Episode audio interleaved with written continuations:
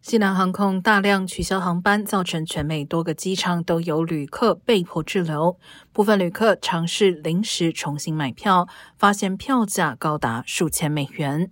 对此，美联航与美国航空宣布，将对特定城市的机票设置价格上限。